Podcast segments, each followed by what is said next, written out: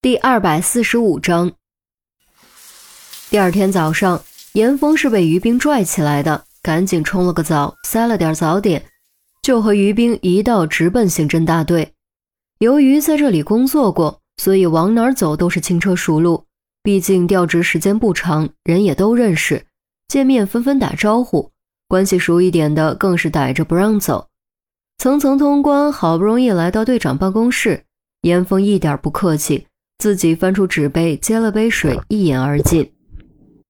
哎呦，怎么了这是？赵队问。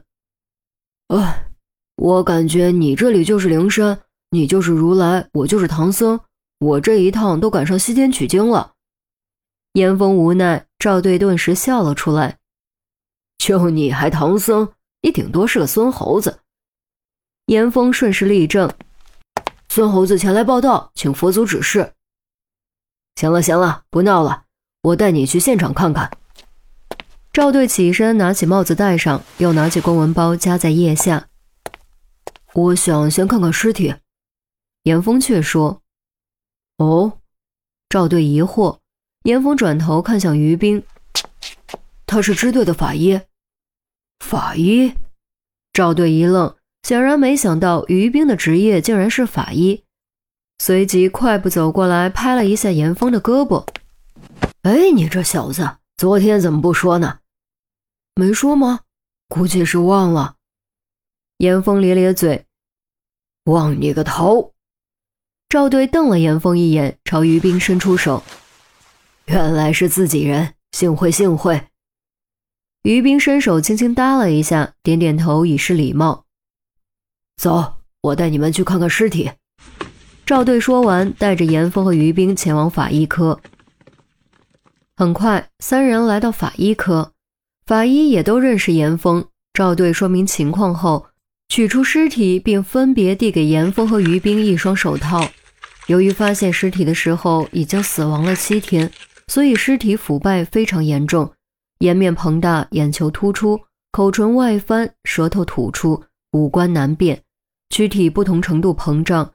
其中胸腹部尤为明显，皮肤呈现乌灰绿色，静脉网清晰可见，还有许多鼓起的气泡，整体呈现巨人观。虽然尸体已经处理并冷藏，避免了进一步腐坏，但还是有一股极为难闻的腐臭。即便已经做好了心理准备，严峰也还是感觉一阵恶心，胃里一阵翻腾，险些吐出来。赵队久经阵仗，也掩着鼻子向后退了几步。于兵眉头顿时也蹙了起来。身为法医，真的很烦这种巨人观的尸体。很多地方送来这种尸体，都是直接让拉走，不但解剖难度大、超恶心，而且价值极低。有价值的线索基本都因为腐败破坏完了。旁边的法医无奈摊手：“你们看吧，这种程度，我们也很为难呀。”详细检测数据可以给我看一下吗？行，你稍等。法医转身前往办公室。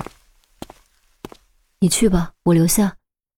于冰对严峰说：“他很清楚，这里才是自己的主场，只有在这里才能帮上忙。”嗯，有什么发现给我打电话。严峰点点头，和赵队离开法医科，乘车前往白湖镇。白湖镇镇口立着一尊蹲坐的白狐石雕，风雨侵蚀，外轮廓早已斑驳。具体是什么朝代、谁人所立，已经无从考证。日升日落，月圆月缺，就这样一天天、一年年，用那谜一样的双眼望着往来的车马。也不知道是不是因为听了那则传说，经过镇口的时候，严峰总觉得白狐石雕在盯着自己。哪怕是背对自己的时候，也一直一直盯着自己，直到被建筑物挡住才摆脱。怎么了？赵队发觉严峰一直在转头。啊，没什么。严峰笑笑，收回目光。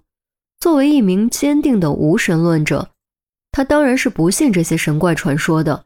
所有和神怪有关的案子背后都是人，是凶手妄图混淆视听所制造的恐怖气氛。从而转移视线，逃脱法律制裁的手段。小张，直接去养鸡场。赵队道：“小张道了声知道，直奔养鸡场。小镇本就不大，没多久就到了养鸡场。一位衣着朴素的年轻男子望见警车，急忙迎了出来。众人下车，赵队指着鸡舍道：‘这吴大宝死了，现在这里是他表弟帮忙照看。那这就是他表弟阿强。查过他吗？’本着刑警的严谨精神，严峰低声问。”查过，但怎么死的都没弄清楚，案子也没定性，怎么查嘞？赵队长很无奈。严峰一想也是，吴大宝死在密室里，七天后才发现尸体都巨人观了，有明显外伤的巨人观还相对好查死因，完全没有外部痕迹的巨人观实在是让人头疼，死因都不好下定论。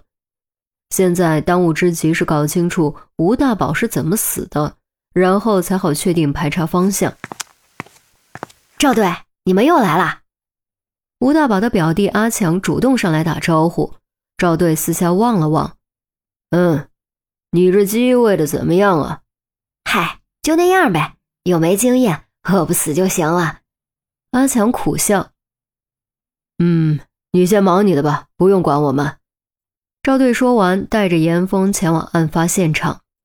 休息室依旧处于封存状态。小张开锁，一进屋就能感觉到一股扑鼻而来的腐臭，可想而知当日发现尸体的时候气味有多重。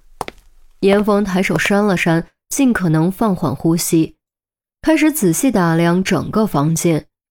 首先要检查的自然是门，房门是那种装在内侧的老式防盗锁，上面是挂链，下面竟然还有个插销。其中挂链和插销都略有损坏，应该是警方破门而入导致的损坏。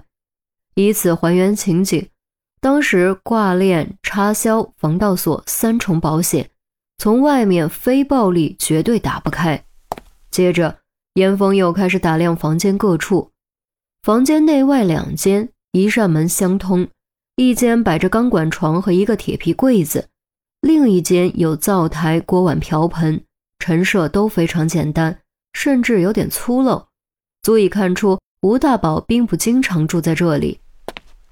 灶台有生火的痕迹，架子上有油盐酱醋，还有一些成包装的挂面。池子里堆着一大堆没洗的碗筷，由于水的蒸发都干了，可见吴大宝睡在这里的时候会开火做饭。窗户都是关着的，而且都有防盗窗。床上有明显尸体腐败留下的痕迹，可以想象吴大宝当时躺在这里的样子。